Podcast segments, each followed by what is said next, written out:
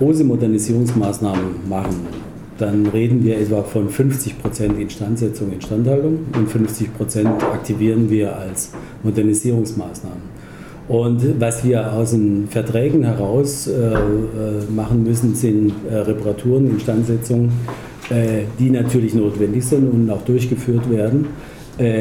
Äh, die leiden aber, das leidet nicht unter dem Neubauprogramm. Also im Gegenteil, äh, mir fehlt jetzt eine Folie, die hatten wir eigentlich auch immer wieder bei Pressekonferenzen und bei Veranstaltungen, wie sich die Entwicklung der Instandsetzung, Instandhaltung und der Modernisierungsmaßnahmen im Verhältnis zur Bilanz entwickelt haben ähm, Herr der Jung wird Sie mal bitten, dass wir die wieder einführen. Ja.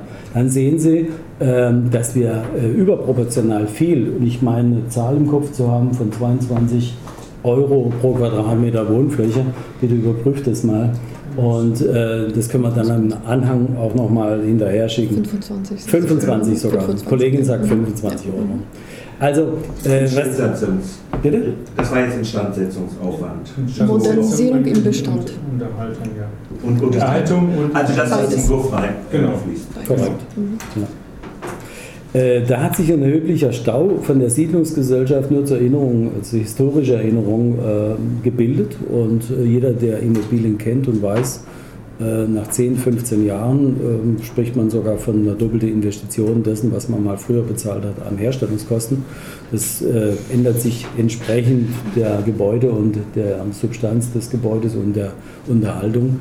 Aber das ist eine fortlaufende äh, Situation, die müssen wir investieren und die wollen wir auch äh, investieren.